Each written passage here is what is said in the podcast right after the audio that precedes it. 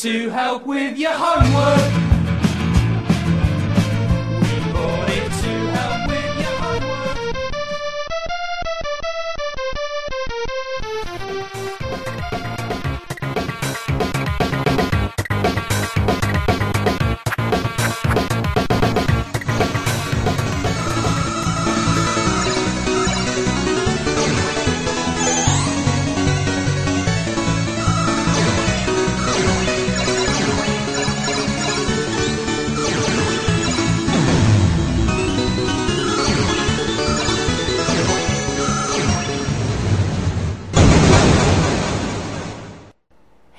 Retrocomputaria, porque velho é o seu PC.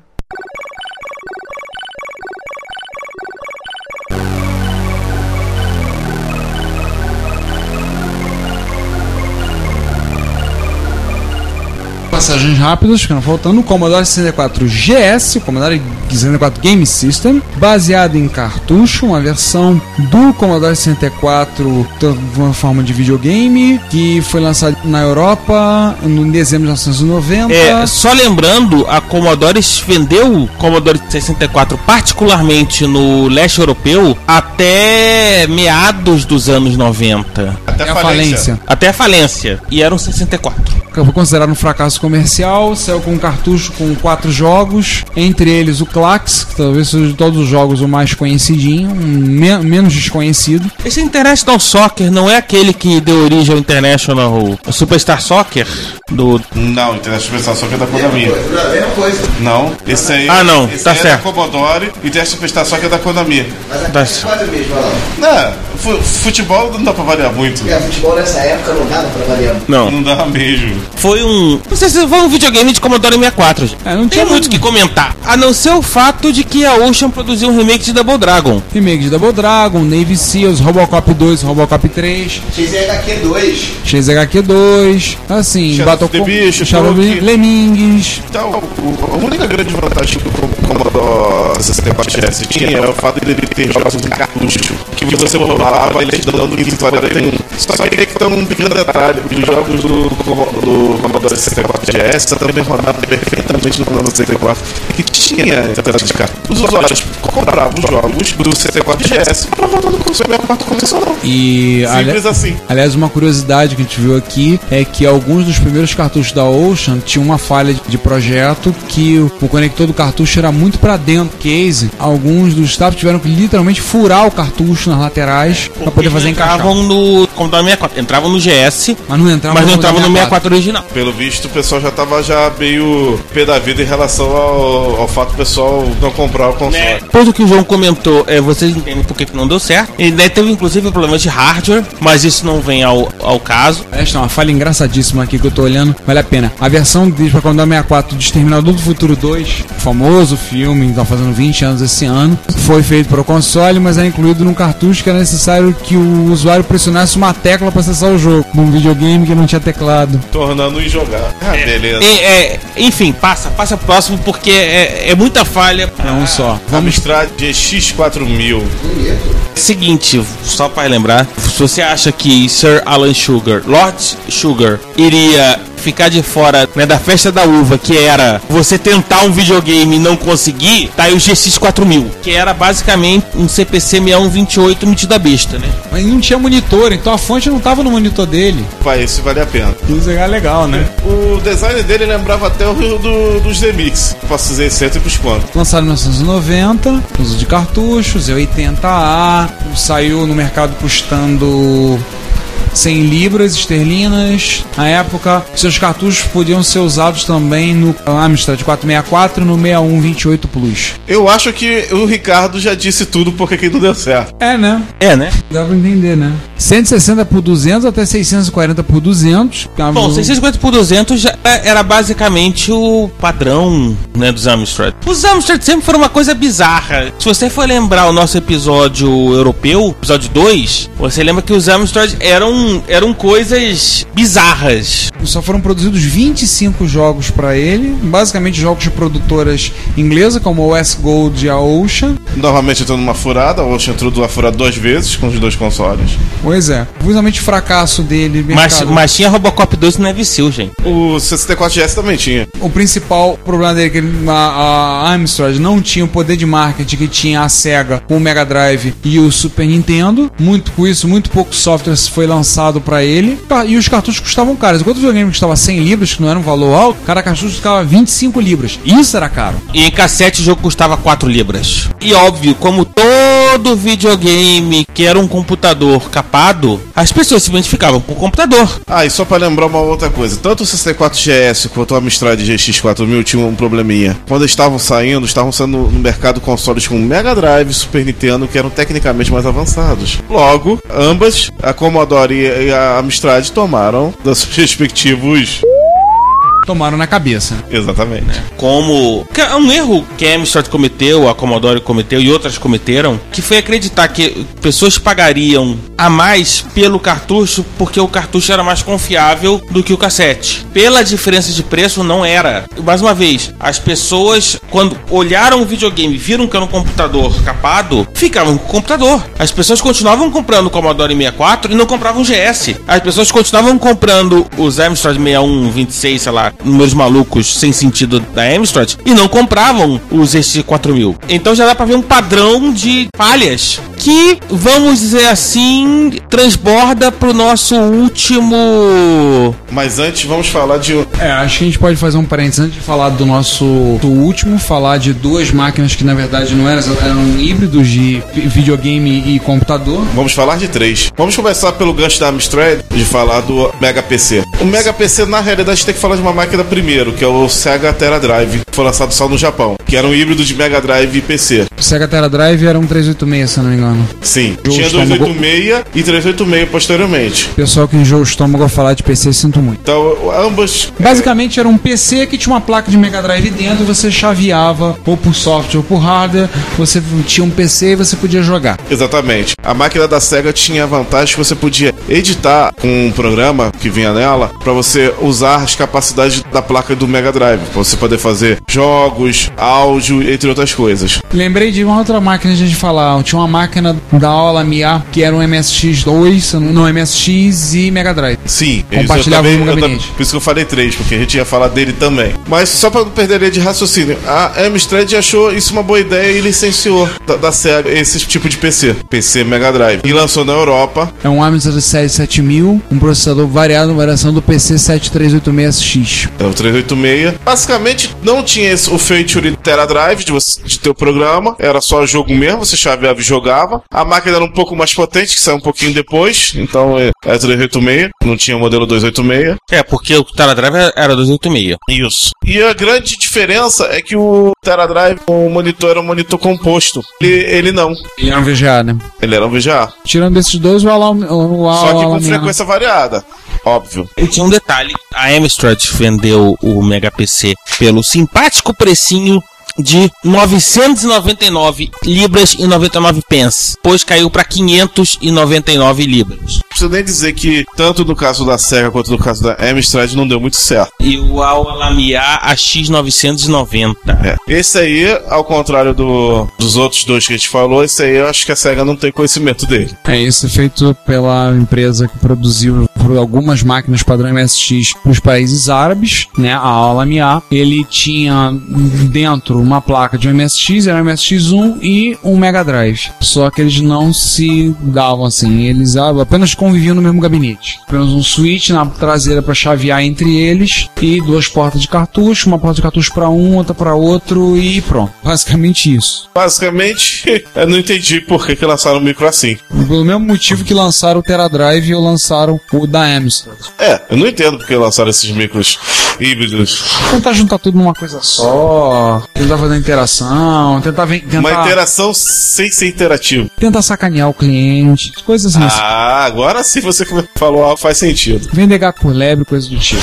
Juntar dois que junta nos dois não dá um que preste. A gente falou esses híbridos assim só pra citar mesmo, porque é interessante que houve esses casos na história da microinformática, né? Então, senhores, vamos fechar a mesa, passar Vamos a fechar, régua ah, vamos. Vamos. fechar a mesa e vamos falar de uma máquina Que cá entre nós vai dar calafrios no nosso amigo Sander. Bem, galera, a gente vai entrar aqui numa máquina que me deixa mais arrepiado quando eu lembro dessa época, porque eu estava lá, eu vi e eu tive o prazer de meter a mão dela, que é o Apple Pipi. Opa. Foi a tentativa da. Não, não, não tô com vontade de ir no banheiro agora, não.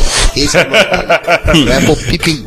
Na verdade, foi uma tentativa da Apple de colocar o que ela tinha no- nos seus computadores em uma plataforma de videogame, tal como todas as outras tentaram na época, só que ela meio que vacilou em relação ao hardware, porque tinha uma grande possibilidade de você transformar isso numa plataforma realmente decente, tal como era um grande sucesso dela, que não, tudo bem, então são grandes sucessos que foram feitos, tal como o Newton, mas o Apple Pimp, ele poderia ter trazido para a plataforma videogameística todo o legado dos jogos, dos grandes títulos de Apple na época, do, do seu é, Applezinho 2 Plus, lá que você rodava um karateca da vida, e- mas Ou então os mesmos jogos que estavam saindo no, no Mac. Estavam saindo no Mac. Não, no Mac não tinha época. Tinha, Tinha, tinha, era tinha, baseado. tinha, perdão, perdão, ele era baseado em Mac. Você podia os jogos que tinha. Gente, foi muito traumatizado pro Sander, então Foi, foi. de fácil desconto. Foi, foi ele, porque, principalmente porque ele era baseado no PowerPC degradado. É, 603, né? 603, Isso aí, era 66. É, isso aí. Apesar do hardware bugado, as cagadas técnicas dele, ele tem algumas coisas muito interessantes que viriam a ser padrão de videogames da atualidade. Tal como, por exemplo, em 95, ah, inclusive o, a, a época de lançamento desse, se não me engano, foi 95, 97 ou 96. 95. Foi lançado em dezembro de 95 no Japão. Lançamento limitado. Foi lançado full em 28 de março de 96. E em 1 de setembro de 96 foi lançado na América do Norte. E ainda teve uma grande falha, que foi a união, na minha opinião, da grande Apple, da Big Apple, com uma empresinha chamada Bandai, que era maior do que a Apple na época, mas olhou pra eles e falou: Ah, vocês estão brincando, né? Vocês querem pra cá? Tudo bem. Mas então, cara, eles não levaram a É, é, é, é a questão também, Sandra, que era o fato de que a Bandai entrou o Pippin como uma maneira de entrar no mercado de videogames. Mas a Bandai, é, eu acho que ela, ela nunca conseguiu efetivamente a, a vontade política e empresarial de entrar no mercado no momento em que a concorrência toda tinha seu videogame. Né? Tipo, você tava falando já num mundo em que já tinha o Sega Saturn, em que já tinha o Playstation, em que já tinha o Nintendo 64. Exatamente. E todos, todas as software houses japo- grandes software houses japonesas estavam comprometidas com algum deles. Ou, ou, com os três. ou, ou, é, ou com algum conjunto, alguma combinação desses. E o Pipi só tinha um, só, só tinha jogo da Bandai. Verdade, só tinha jogos da Bandai. Com exceção de um jogo que foi publicado pela Apple, que é o Marathon. O Marathon, que era muito bom, diga-se de passagem, eu joguei muito tempo ele. Talvez o melhor jogo do Pipe, né? É, talvez o melhor jogo do Pipi, mas, ele não, mas não- as falhas dele não consistiam só aí. Consistiam, claro, na velocidade do console, que era tosca. Ele tinha alguns conceitos inovadores que na época outros consoles já tinham, que virariam um padrão hoje em dia, tipo um modem. Ele já tinha um modem. Na época que um videogame que De quanto mesmo, Sander? 14400. Fala mais alto! 14400. Fala mais alto! 14400! É, e na época já, por exemplo, o Dreamcast ele já tinha embutido, pelo menos o meu Dreamcast ele veio com duplo, ele vinha com o conectorzinho de rede, internet padrão, é o IP, Sim. e vinha com o modemzinho, eu podia substituir um pelo outro, e o modem era um modem de 56k, que era o que a gente utilizava na época, tá? E isso surgiria pouco, muito pouco tempo após o, o, o Pipim. Perfeitamente. Mas aí vem conceitos inovadores. Porque, por exemplo, você tinha o modem, você tinha a rede nos outros consoles, você tinha pro modem do PS2, mas você não tinha uma rede dedicada a eles. E o Pimpin trouxe esse conceito de uma rede tal como hoje existe a PSN, de tal como hoje existe a Live. Exatamente. Então, ele tinha esse conceito. Eu não lembro do nome dela. PSNet. PSNet at Word, isso aí. Outra coisa que também que eu vi muito interessante é que os controles dele tem trackball embutidos. Sim, sim, sim, sim. Quando o conceito ainda não era difundido, que era o conceito do analógico, do, é, do analógico barra digital embutido em um único case, PlayStation surgiu com essa ideia e a Apple tentou fazer melhor. Só que nessa época, eu não sei onde estava a cabeça dos engenheiros, sabe? E eu, eu- eu não sei se estava muito boa não, porque ele fez um controle em formato boomerang Opa. Com teclas que na- era muito interessante, porque as três principais teclas, que eram o Chat Select e, a, e como se fosse a home screen do PlayStation, que é o botão central. Era quase embaixo do controle. Não, é, ficava exatamente aonde você apoiava os dedos. Então você estava muito bem jogando, e ve- vez ou outra tua mão estava. Ele tem a impressão de não ser fino, mas ele é muito fino. Então a mão encaixava e pra quem tem mão muito grande, o dedo dava uma esbarrada ali meio de sequela, e às vezes pausava o jogo, às vezes entrava select. E aquele trackball, cara, era a coisa mais bizarra do mundo. Eu nunca vi utilidade pra ele. Eu não vi jogos que tivessem utilidade pra ele. A não ser, claro, naquela época já era arcaico, mas era o arcanoide, né? Inclusive o nome combina, arcaico arcanoide. mas vamos às especificações dele, né? Pô, mas nem Arcanoide tinha, isso que eu problema. Não, não, não, nem Arcanoid tinha. Se tivesse, tinha feito sucesso, talvez. Entre as especificações dele, tá? Ele tem um processador capado, PowerPC 603, tá? De 66 míseros megahertz. Enquanto que os Macs da mesma época tinham 200. né? 200, 233. isso aí. Mas é aquele negócio, a Apple pensava no Pippin muito mais como um computador de baixo custo, apesar de ter saído a 599 dólares Que foi um absurdo nos Estados Unidos. Isso que é baixo custo, hein? Enfim, mas era lógico, em termos de preço, crianças, a Apple já foi muito pior do que é hoje em dia. Sim, claro. Vocês acham que Apple é caro? Vocês não são da nossa época.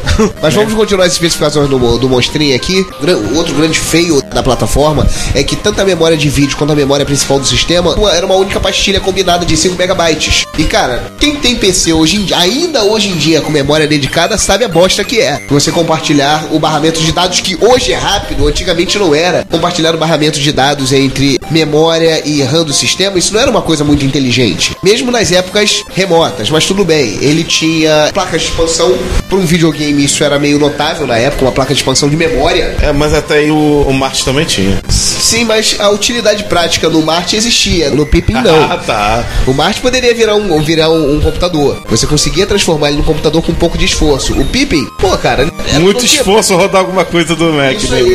Mas tudo bem, você tinha 128K de SRAM, você tinha um CD-ROM que já era muito rápido pra época, que era o de 4x, enquanto o PlayStation tinha um de 2. Pois é. Muito- e foi lançado depois. PlayStation e Saturno. De Saturno- dois, lançados. Saturno nem se fala, foi um videogame 2D fantástico que nasceu numa era 3D. Ele tinha que ter nascido 5 anos atrás. Que aí ele concorreria Antes, né? 5 anos antes, antes, isso, ele, ele É, concorreria esses- com. Ele concorreria muito bem com o Neo Geo. Porque o Neo Geo. Na minha opinião. É, o Neo Geo CD é um grande fail, né? Porque era o Neo Geo CD, porém ele tinha a memória do cartucho embutido e você tinha que fazer o load do jogo quase inteiro pra memória interna, né? Vai. Era o load mais demorado da face da Terra, mas tudo Um bem. X e vamos lá. É, um X e corre pra lá. Aí, voltando aqui ao nosso Ele tinha duas portas seriais de alta velocidade, tá? Uma Geoport, que eu não sei o que que é. Isso pra mim é novidade. Em videogame, não, pra- não tenho ideia do que que seria. É uma porta de geolocalização? Ah, não, era, era porta serial. Era uma porta serial, mas... Padrão Mac, né? Ah, era uma pré-USB, É, cara. gente, Era uma pré-USB. gente, só, é, só lembrando, mais uma vez, o Pippin era visto pela Apple como um Mac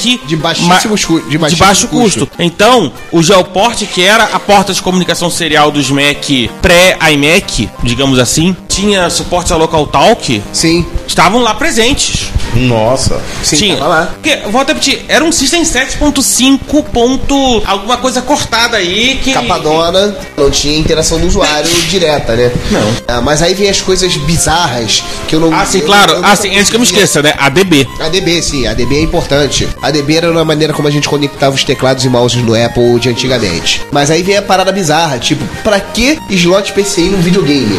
Pra que aumentar o custo de um videogame enfiando slot PC, PCI, slot PCI nele? Porque, mais uma vez, o Pippin não era originalmente pensado como videogame. É. O Pippin foi transformado em videogame porque a Bandai comprou a ideia do Pippin. Senão a Apple provavelmente engavetaria o Pippin em. Como é que você diz, Ricardo? Na, na gaveta de boca redonda? Exatamente. Provavelmente o Pippin, se não fosse a Bandai, o Pippin iria pra gaveta de boca redonda. Gaveta de boca redonda, que em, popularmente também conhecido como lixeira. É uma coisa extremamente bizarra as explicações do, do Pippin, porque não era um videogame, era um computador de baixo custo que recebeu sessões de convencimento de que ele era um videogame, né? Sim, inclusive porque é, hoje é, é, conceitos inovadores. Por exemplo, o bicho tinha entrada de áudio. E pra que entrada de áudio num videogame se ele não tivesse cara de computador, né? Se ele não fosse um computador capado. Mas, por exemplo, hoje o Nintendo DS tem entrada de áudio pra interagir com o jogo. Então esses eram conceitos inovadores que hoje você vê em alguns. É, eu diria que não eram conceitos inovadores, Sander. Eu diria que eram, que eram conceitos de um computador que foram deixados no videogame. Deixa eu tentar dar alguma coisa de bom pra ele, cara. Pelo menos alguma coisa. mas isso não é uma crítica, isso, isso é uma observação. O Pippen poderia, tipo, de repente, ter comprado algumas coisas e a Apple ter lançado um, um videogame. Ah, sim, Por claro. exemplo. Mas a, mas a questão é que, como não era exatamente um videogame, ficou, ficou vendido no meio do caminho. Ele não sabia se era um videogame ou se era um computador. Ele ficou realmente em detalhe. Ele era um videogame ruim e um computador pior ainda, né? Era, como eu comentei logo no início do capítulo, todo computador, toda plataforma de videogame, ela é quase toda, todo o seu sucesso, quase todo devido à quantidade de bons softwares que ela possui. E quando eu falo software, eu falo de bons jogos. Era isso que eu perguntar pra você. Sander, eu tô vendo aqui no catálogo que tem Ultraman. Pelo menos é igual aquele Ultraman 3DO, Powerhead, bonitão. No, no way. Não, nada. No way. Nem isso. Nem isso. Você já viu aquele Rampage, um jogo tipo Rampage? Aham. que era do macaquinho que subia no prédio, Sim. etc. Agora você pega o Rampage de Nintendo, Rampage de Nintendo, exatamente isso que você está pensando. Só que bota screw lateral. E mais cores, né?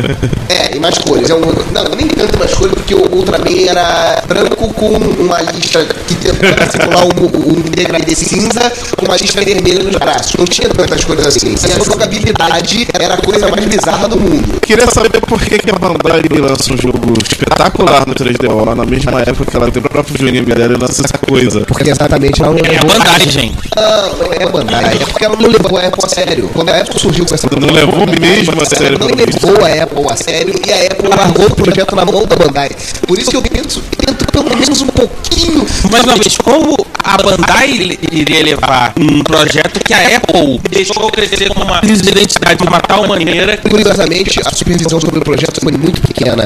E aí você vê que houve as implantações do hardware da Apple. Tipo, quando todo mundo utilizava IDE, Apple utilizava SCSI. Mas SCSI era caro, mas a porcaria do videogame me vinha com uma interface. E explica isso. Pior, ele não via só com a interface SCSI, ele via com uma porta SCSI, um Centronics traseiro de 50 pinos gigantesco na traseira. Era mais uma vez, mais uma vez, era a ideia de um computador mais barato. E ideia era E que mais- foi transformado em videogame e que não teve as, con- as conversões e, os- e as mudanças de projeto necessárias para uma situação nova. Tanto é que saiu no preço.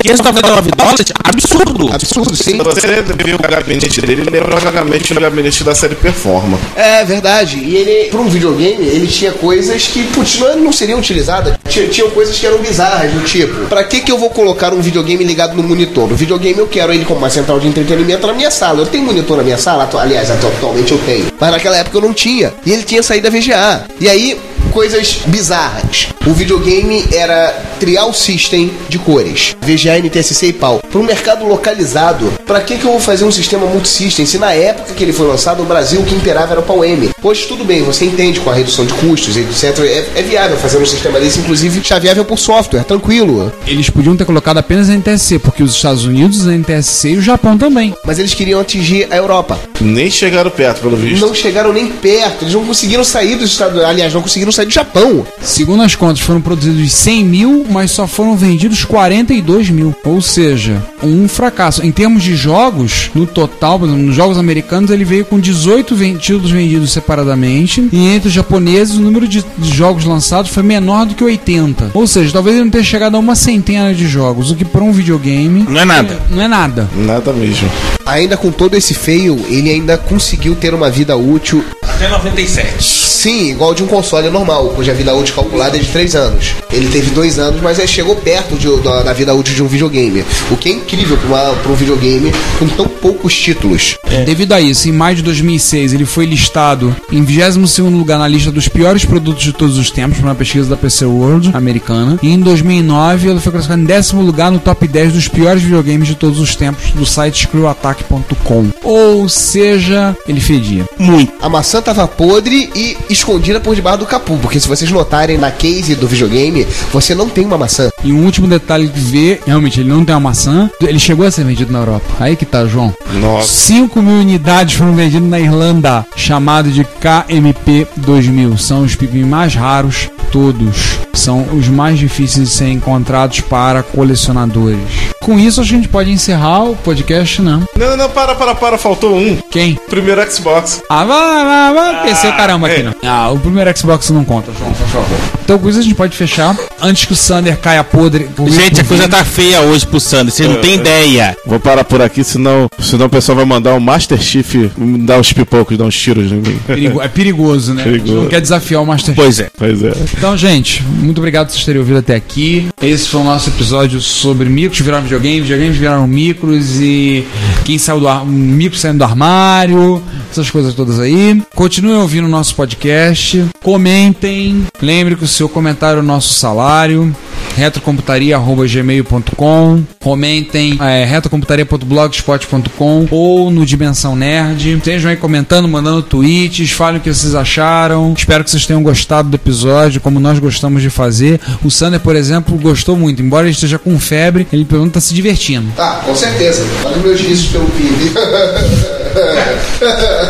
Tô rindo aqui pra caramba por causa do Pimp. Como vocês ouviram, então. E qual vai ser o nosso próximo episódio? Seria qual o primeiro dossiê? É, o primeiro dossiê. Só vamos fazer uma observação sobre o primeiro dossiê. E não vou falar do que é, mas quem nos ouviu vai. Afinal de contas, é um dossiê, então um segredo. vai... Um dos produtores, né, um dos responsáveis pelo dossiê, participou da premiação da BAFTA. É, só lembrando, a BAFTA ela não é apenas de filmes, ela, tam- ela inclui também games e praticamente tudo que envolva arte. É, quem não conhece os prêmios BAFTA são prêmios dados na Inglaterra. Ele envolve tudo que tem relacionado a artes. Então, TV, é, cinema, música e também jogos. E um dos responsáveis pelo nosso próximo dossiê, ele participou A produtora dele A participa. produtora dele participou das premiações BAFTA por um jogo chamado Kinectimals, que foi um dos jogos, um dos jogos a serem lançados com Kinect do Xbox 360. Não ganhou nenhum dos dois prêmios que disputou. Eu vou deixar o nome Kinectimals e, e quem adivinhar o nome de quem é o responsável citado não vai ganhar nada, infelizmente. Vai ganhar uma menção honrosa no Vai, vai ganhar menção rosa no, no, no próximo próximo episódio. Pode sortear um download, um download gratuito de um emulador de Pimp. Pois é. Você quer realmente que ninguém mande e-mail pra gente. né? Então é isso, pessoal. Muito obrigado. Ficamos por aqui. Aguardamos Continuamos- os nomes. Aguardamos os nomes e aguardamos também os comentários de vocês. Então é isso. Hora de dizer tchau. Tchau! Gente, aquele abraço e a gente volta no próximo podcast. Até mais, pessoal, e não sonhem com Pippen. Fui! Valeu, galera. Até a próxima. Obrigado pela ouvição das nossas besteiras aqui. E desculpem pelo resfriado, mas como eu falei, eu prometo que eu não vou passar ele por e-mail nem por MP3. Fiquem tranquilos.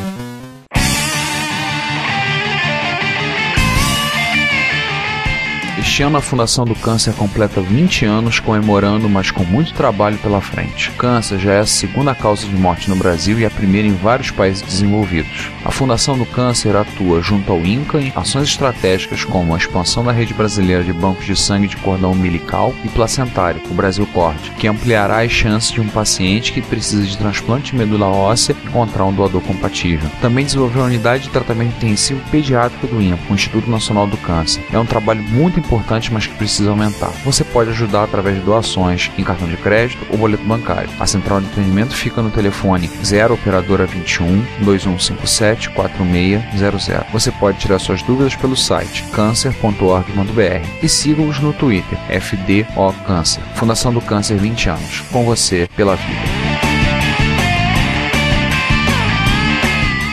Olá a todos, bem-vindos a mais uma sessão de e-mails aqui do Retrocomputaria, o seu podcast de retrocomputação. E hoje nós vamos falar sobre os e-mails, comentários, tweetadas, sinais de fumaça, críticas construtivas e coisas do tipo a respeito do episódio 13. Eu sou Ricardo Pinheiro. E eu sou o César Cardoso. Então nós vamos comentar e ver o que o pessoal falou a respeito do episódio 13, que foi o episódio dos fails. E foi um episódio bem engraçado de gravar, né, César? Foi divertidíssimo. Certamente me diverti mais no alerta de spoiler no nosso próximo. seguindo o alerta de spoiler. Mas foi muito engraçado. Até porque a gente acaba descobrindo coisas muito bizarras. Sim. E a gente falou somente de sete grandes fracassos. Já teve gente que comentou, colocou nos comentários e lembrou de outros fracassos. Nossa, dá, dá pra fazer quase um segundo episódio, né? O, um deles, inclusive, comenta, uma pessoa que se com- comenta se diz o anônimo, mas ele diz no final, vocês sabem quem. Acho que é interessante postar um comentário. Então, já que nós sabemos quinto elemento, um abraço pra você, como se ele fosse passar em branco, né? Como se a gente não soubesse que era ele. né? E ele comentou que o episódio a gente esqueceu de falar do Enterprise. Não, não é o porta-aviões, não é o ônibus espacial, não é a nave do Capitão Kirk. O Enterprise 64-128, a máquina ultra sofisticada anunciada para o final de 1983, mas que só chegou às lojas em 1985. Aí já não era tão surpreendente assim. É, foi um que a gente deixou passar. Se a gente fosse listar todos, a gente realmente vai ter que precisar de segunda vez. A gente listou alguns até de marcas mais conjuntos para o pessoal se situar. Mas a gente podia ter estendido aí para segundas, terceiras e quartas e, e- e quintas divisões. É, eu acho que a gente tem margem pra gente criar, um, fazer um segundo episódio de feios no futuro.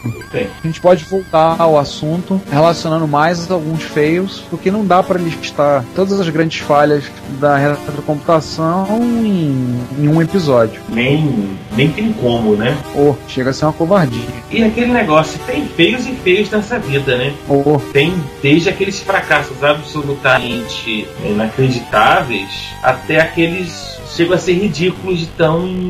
Enfim, né? cada caso é um caso. Exatamente. Tem mais um comentário que a gente listar, com o comentário do Márcio, Márcio Lima, que participou da gravação desse episódio. Aliás, foi engraçado, né? O Márcio, a gente encontrou com ele aquele dia, a gente virou e literalmente a gente falou: tá sem fazer nada? Tô, então vem gravar com a gente. A gente arrastou o Márcio para gravar. No comentário gente agradeceu, obrigado por me permitir a participação no Retrocomputarismo. Espero que tenha ajudado e não atrapalhado. Sucesso com o projeto. Aí ele ajudou, foi divertidíssimo. O Márcio teve, como vocês perceberam, né? Tem umas tiradas assim engraçadíssimas. Algumas das melhores do episódio foram dele. Aliás, uma pessoa que não comentou, mas falou comigo esse dia no MSN, disse que viu no episódio 13 e deu gargalhadas. Andando na rua, no ônibus, indo pro trabalho, dando gargalhadas no meio da rua e todo mundo achando que ele era maluco. Ele disse que era muito, foi muito engraçado. Achou muito divertido o episódio. O 13, mais uma vez, né? Não é o mais engraçado.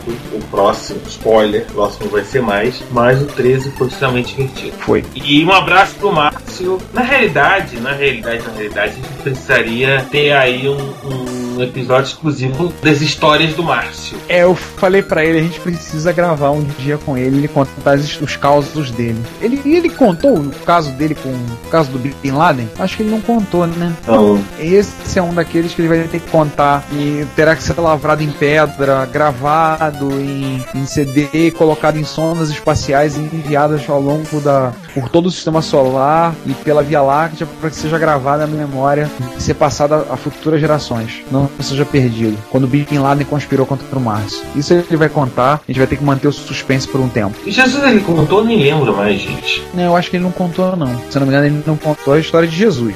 Jesus do R Enfim, cara, tudo acontece com o Márcio. Tudo, sem exceção, tudo acontece com o Márcio.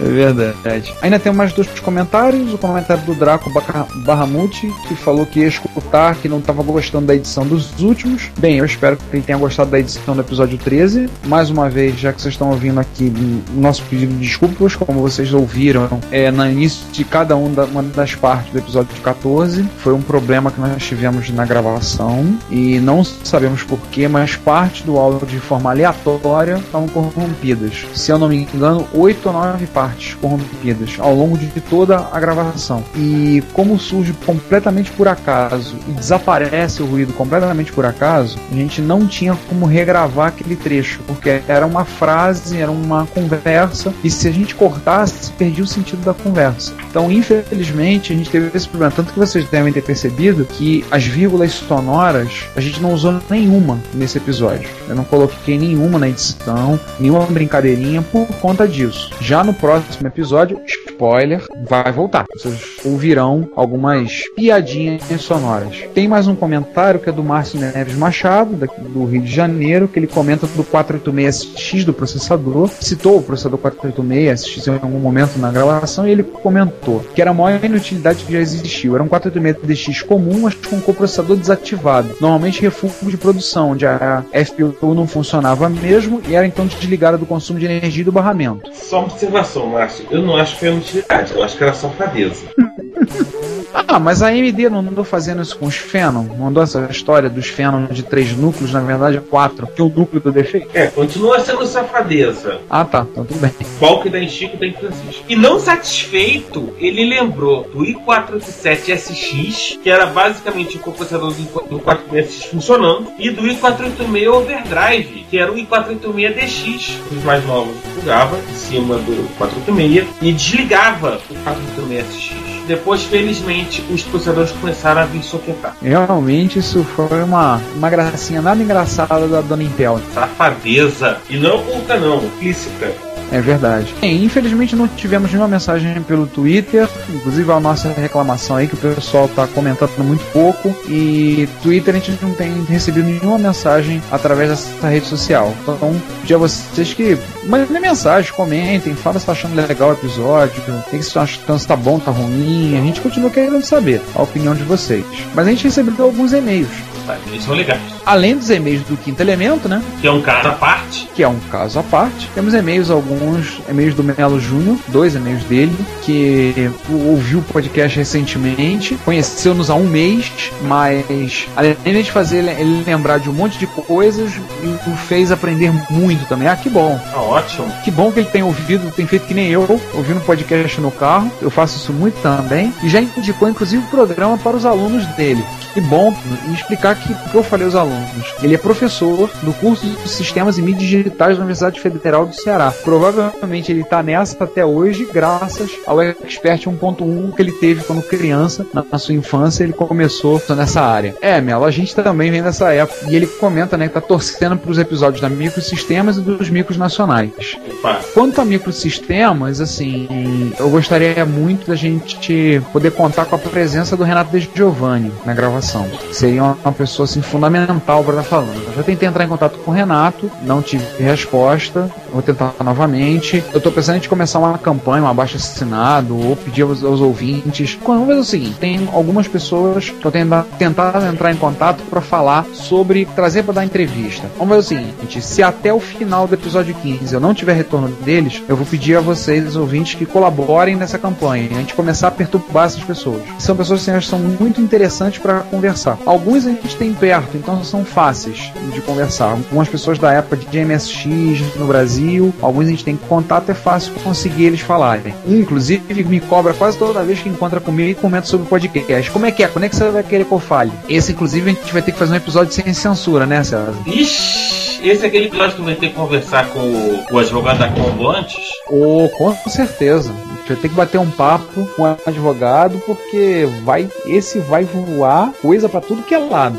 A- aliás, tem que falar logo porque eu já, já preparei meu bunker, né? Bunker nuclear, já tá tudo bonitinho. De qualquer maneira, Vinícius, bate um papo com o Ricardo. Ricardo, não eu, o advogado. Isso. Tem mais um e-mail do Melo Júnior, que ele indica o jogo Nightmare Remake, que apareceu lá no site do emulador Blue MSX. Ele indicou, ficou bem impressionado com o jogo, que a música foi refeita, tudo. Ele falou até que ficou mais interessante o que Nightmare Gold. Acho que vale uma explicação, né? O que Nightmare Gold é uma produção nacional, feito pela, pela Amusement Factory, que é o trabalho do Daniel Caetano, amigo nosso, a turma da MSX de São Paulo, capital. E o Nightmare Gold é para MSX, MSX2 no caso. Então ele fez na verdade um patch, ele conseguiu uma autorização da Konami, ele tem essa autorização. A Konami autorizou fazer a, a, a mudança do jogo, ele fez um patch que carrega por cima do jogo original. O Nightmare Remake é uma versão para Windows. Então assim, por mais que ela seja bonita, o gráfico seja bacana, tudo, na minha opinião pessoal, Melo, eu prefiro o Nightmare Gold. O Nightmare Gold mantém ah, o uso no micro da época. Ele é para MSX2, não é, é para PC, não é para rodar em Windows, não, é para MSX2. Mas o site que ele falou, MSX Blue, é muito bom. Assim, é até complicado comparar, são máquinas diferentes, o nível de esforço de cada uma das equipes, tanto do Nightmare Gold como do remake para Windows, são obviamente diferentes. É complicado comparar. É, existem vários remakes de jogos de MSX para Windows, exatamente igual. Eu já vi Road Fighter, F1 Spirit, Maze of Gallows, esse do Nightmare, que eu confesso não conhecia. Eu acho que tinha Kings Valley também. A maioria dos jogos da Konami. Legal, mas para PC, assim você falou, é um tira tanto proveito. A máquina é muito diferente, os recursos são diferentes. Mas o site que ele indicou, o site do emulador Blue MSX, msxblue.com, é um site muito interessante. Tem muitas curiosidades, tem muito, muito software interessante. O pessoal do site tem cópia do material do lendário site de hardware de MSX do Hans Otten, O lendário site MSX do Hans Otten. o, o- que tem muito material interessante, infelizmente, por conta de coisas que acontecem. O Hans se enfesou e tirou o site do ar. Tem muita gente que tem cópia do site, baixou tudo. Para o pessoal entender a questão de ser lendário, é o seguinte: ele tinha muito, mas muito material sobre micros relacionados a MSX. Isso incluía manual de serviço, de micros e periféricos, eh, diversos esquemas, projetos, projetos do tipo faça você mesmo. Eu visitava muito ele por conta do meu MSX da Philips, que era uma das cobaias favoritas dos holandeses. Então, por exemplo, botar um turbo no micro, puxar um terceiro slot interno e outras coisas mais, tudo tinha lá. Eles têm o material e eles pretendem no futuro voltar a colocar esse material dentro do site. Mas além disso, eles têm bastante coisa realmente interessante lá. Acho que a gente pode relacionar ele, junto com ele, o MSX Files no Brasil, né, o site do Slotman Isso. Muita coisa rara. O MSX Pro, que a gente pode indicar, que é o site do, do Luciano Esturaro, também muita informação em termos de hardware, muito projeto, muita coisa interessante para ver. Ah, a gente acho que um dia a gente vai ter que fazer uma relação desse site, né, César? Divulgar. Vai, vai. A gente vai ter que um belo dia sentar e, organizar todos os sites envolvendo hardware e coisas do gênero. Com certeza. Então é isso. Vamos pa- passar agora para a nossa nova sessão, que são as erratas do quinto elemento. Pô, que beleza! Mete bronca. Pois é, né? O quinto elemento agora tá. Todo, todo episódio ele tá mandando ah, os comentários dele. Vamos acabar criando uma sessão nesse podcast que vai ser ler as erratas do quinto elemento. Então ele fez alguns comentários a respeito do episódio 13, mandou três e-mails, comentários. Então, a primeira coisa que ele manda, uma espécie de fail com toca do Luciano de Vando. A gente vai acabar linkando isso para vocês poderem ver. Ah, realmente é algo muito estranho. Nossa, gente! Né? Né? É, Só faça esse comentário. é assustador. Cara, o que que é assustador nessa imagem, gente? Cuidado, cara. Se de deixar o Sander ver isso, ele vai querer transformar essa imagem numa vitrine do podcast. É, isso não vai dar certo. Isso não vai dar certo. A gente vai ter que consultar o advogado antes disso, antes do que a gente imaginava. Bem, ele faz alguns comentários sobre o SynCarQL e sobre uma coisa que a gente tinha comentado a respeito do Apple. Então, o Quinto Elemento começa falando algumas coisas sobre o SynCarQL, comentando que o processador 68008 é o 68000 apenas com um barramento mais lento na hora de trocar dados com a memória, ou seja, na prática é a mesma coisa. E ele comenta que o processador usado no Amiga 600, que era o 68 EC000, ele tanto podia ser um 68000 quanto um 68008. Basicamente, a seleção era feita com- por ocasião do reset. E esse núcleo desse processador, do 68SE000, era o que deu origem no futuro depois ao Dragon Ball, que era o processador usado, foi usado basicamente nos palmes, né, César? É, o, o- o Dragon Ball foi utilizado basicamente na linha Palm, mas ainda continua sendo usado para embedded. Mas ainda hoje, se você procurar, consegue comprar chips Dragon Ball para suas aplicações embedded. É óbvio que a linha Dragon Ball hoje em dia acabou evoluindo para ARM, né? Não. a linha Dragon Ball MX, que virou a linha IMX, que é a que você tem, por exemplo, no, no Milestone. Eles trocaram, caíram 68 mil, mantiveram o nome e trocaram para ARM. Mas eu acho que se procurar, você ainda consegue encontrar né, os Dragon Ball clássico da Freescale. É, porque a Motorola emancipou a fábrica de processadores e virou free scale, né? Isso. Continuando o quinto elemento diz que o microdrive é o cartão de memória da década de 80. Realmente faz certo sentido, tinha mais ou menos o tamanho do cartão SD. E ele fala que o QL, no, no final da sua história, já era uma máquina muito boa, mas infelizmente cheia de pause com um ano de atraso no mercado. O erro da raiz quadrada do Sinclair Basic do 1631 era culpa da Microsoft, não do Surflife Sinclair. Ou seja, podemos colocar essa Microsoft desde 1975 cometendo gafes por aí e encobrindo tudo. Para quem pensava que a gafe maior era o Windows 98 travando na hora de instalar um scanner na porta USB, tá aí e outros mais antigos. Ah não, gente, tem coisa pior nessa vida. Windows Me, Microsoft Bob, etc e tal. Até acontece que ele comenta do, da sua escritório, não sei se comentou, ele não comentou, pede desculpas, produzida por uma tal de Psyon. Assim, a gente em algum momento vai falar da Psy. Psy é uma, é uma empresa que de certa maneira, o legado dela continua firme e forte por aí. É, firme e forte, assim. Vamos ver até quando a Nokia mata, né? Continua. O legado continua. Vamos ver até quando a Nokia joga pá de cal. Fala pelo menos até 2016, então. E aí, mais uma vez, ele reclama com a gente que a atualização do Apple IIe para Apple IIgs no gabinete não era feita pelo usuário. Acho que a gente já comentou isso. A gente não comentou, tá comentado. E aí tenta trollar a gente, dizendo que daqui a pouco a gente vai dizer que o usuário pode trocar trocar a bateria do iPhone em casa. é mais fácil trocar qualquer coisa é, do Extreme. Ô, oh, estamos aí com a do Extreme sempre ajudar a gente nesses momentos difíceis. E se você não conhece do Extreme, você tem um problema nas internet. Sério, sério tem. Também tá falando de uma referência ao videogame da Coleco nos Simpsons, que é um episódio da décima temporada, onde a Lisa começa a, a jogar videogame, começa a ficar viciada em videogame e ela, começa a negligenciar o estudo dela. E há uma referência ao episódio a Coleco. Isso.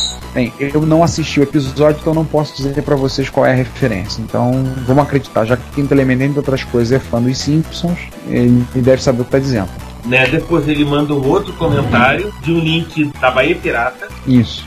Eu nem sei se está online esse link. A gente vai postar. A gente não quer ter um problema com a lei.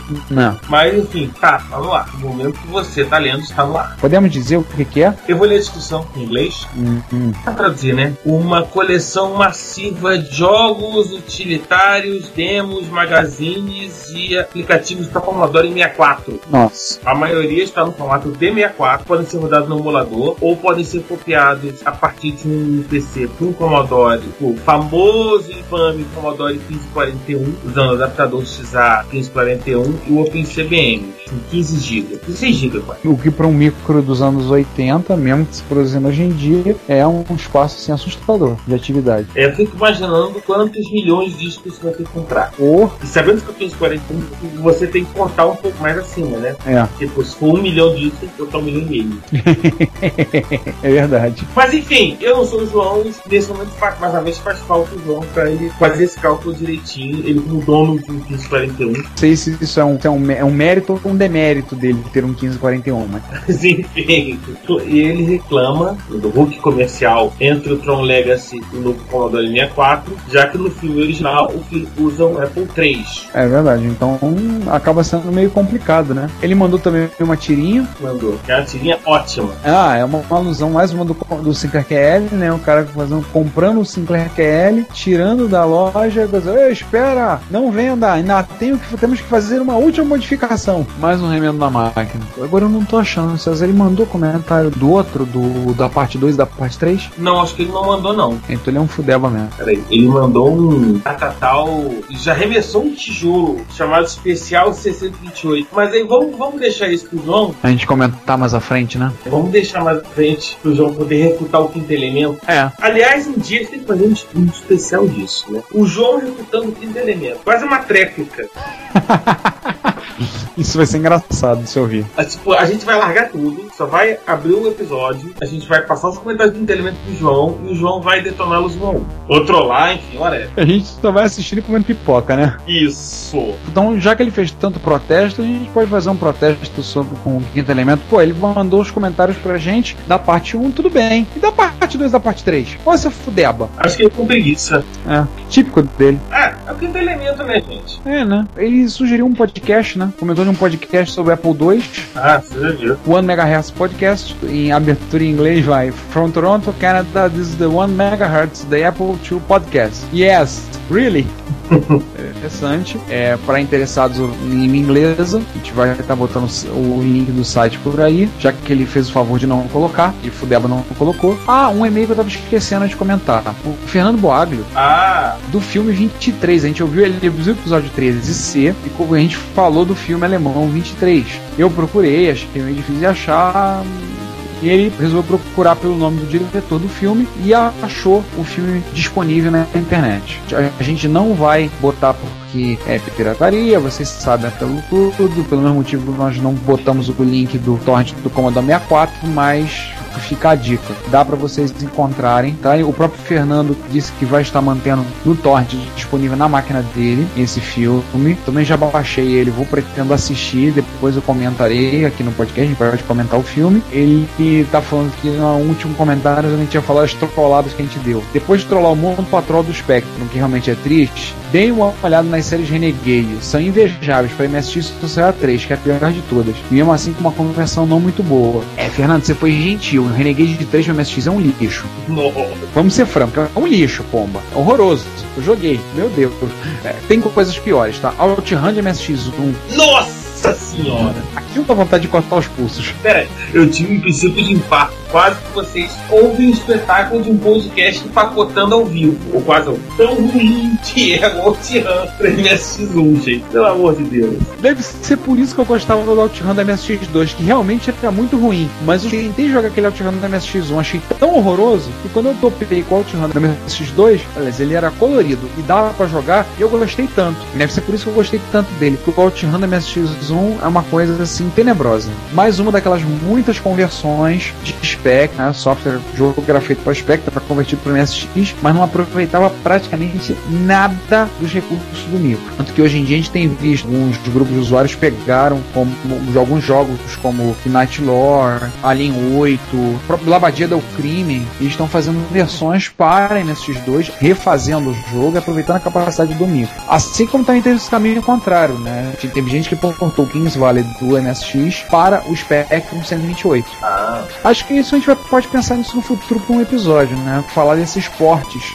é, é fogo, né? Só vai ter ideia de episódio. Tá ferrado, né? Tá. Mas tá lascado. Mas tem umas coisas interessantes. A gente pegar jogo tipo do SG1000, do SC3000 e importar pra MSX. Jogo de MSX foi portado pra Coleco. Acho que é uma coisa que a gente pode pensar mais pro futuro. Comentar e mostrar. Fazer um episódiozinho sobre esses assuntos. Vamos botar na lista. vamos. Botar na lista só resta saber se a gente, se a gente vai olhar a lista, né? Ixi, gente. A nossa lista de, de promessas está absolutamente. Bom, eu já perdi o controle das promessas, honesto. Tem uma quinto elemento que me chamou a atenção para a comparação das propagandas do MacBook Air e Proposed. E o que, que eu posso dizer? Que a criatividade está muito cara no mercado. Aí o pessoal vai lá e, tipo, vamos botar mão segurando para ficar com aquela impressão de que é pequeno e leve. É curioso, né? Porque a- o Apple IIc, a propaganda é exatamente idêntica à, à forma, tudo, com a do MacBook Air, que é uma, uma máquina muito mais recente. Mas, é realmente, a gente estava comentando, aliás,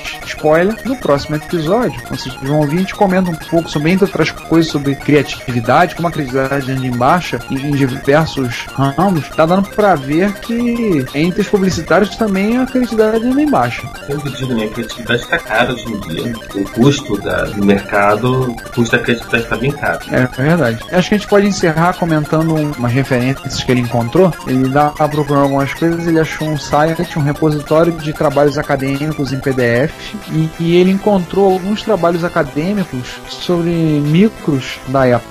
Então encontrou, por exemplo, referências a softwares nesse site. É um site da, Sp- se não me engano, é da Springer Verlag, que é uma editora de publicações científicas. Ele encontrou algu- algumas referências, por exemplo, Apple Soft. Ele encontrou 25 papers que fazem na, no seu nome tem referência ao Apple Soft Base. Para Commodore 64, ele também encontrou 210 referências à palavra do Commodore, Commodore 64. Isso um material de uma editora cujo foco é trabalhos acadêmicos, a Springer Verlag. Muito curioso isso. Para quem acha, que além só tem o Commodore 64, para Commodore Amiga ele tem 65 referências. E aí tem as. Só lendo pelos artigos e meus prediletos. Não li o artigo em si, só os títulos. Mas enfim, como opinião é de graça e ninguém precisa saber do assunto, vou dar minha. Tem uma aqui chamado Enhancing Applesoft Using Ampersand Routine, de 88. Dá até vontade de ler, baixar o PDF que o cara tá, tá propondo. Sim, sim. Eu acho bem curioso. Mas aí faz a seguinte diferença. Antes que o pessoal se empolgue e vá lá buscar, bom, vou procurar MSX, né? Ele tá dizendo, lembra, MSX é o nome de um parasita que ataca moluscos. Então, é capaz de achar uma penca de referências à sigla MSX e elas não serem do nosso querido micro, é, o MSX micro japonês. Talvez você precise usar mais de uma palavra para procurar.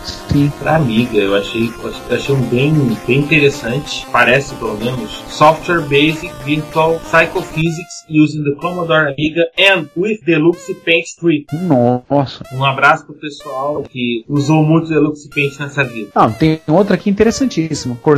Conserving an Ancient Art of Music. Making Seed Tunes Editable. Enfim, divirtam-se aí. Vocês coloquem os títulos prediletos. de vocês. Não vale ler o artigo, Hum. né? Tem que ser de orelhada. Vocês coloquem os seus títulos prediletos, comentários que a gente vai. Promete que vai ler e vai dar o devido crédito ao plano do seu Enfim, dá até vontade de procurar mais. Mas enfim, deixa pra lá. Ó, só de curiosidade, se eu for colocar lá na data de hoje, procurando referências a MSX, só pela MSX, a sigla MSX, você vai encontrar 1212 referências. Claro, a maior parte delas não tem a ver com informática, como tem referência como, como um tipo de gene, uma sigla de uma medicação, parasitologia, psicofarmacologia, seja lá o que for isso, e por aí vai. Vamos fazer mais um spoiler do próximo episódio. Sim, próximo episódio. Além de estar muito engraçado, O próximo episódio, o episódio 15, é o primeiro episódio que nós vamos estar fazendo uma entrevista. E o entrevistado é uma pessoa que a gente tem muita empatia, um amigo nosso, e é um cara que está muito falado hoje em dia no meio de microinformática, principalmente no mercado de games.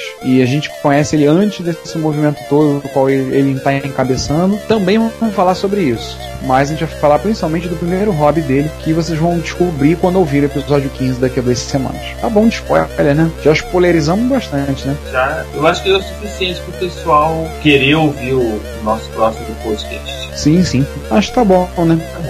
Então, gente, mais uma vez, obrigado por terem ouvido nosso podcast. Comentem. A gente tem recebido menos comentários do que a gente gostaria. Gostaríamos de ouvir, ler mais o que vocês têm a dizer sobre o nosso podcast. Mandem mensagens pelo Twitter. Entre na nossa comunidade no Orkut. Agora, ó, nós temos uma comunidade no Orkut. Uau! Pois é, né? Daqui a pouco a gente vai ter uma página para ser curtida no Facebook. Um dia a gente chega lá. Entra na comunidade no Orkut, deem pitacos, opiniões, participem, mandem e-mails, mandem comentários.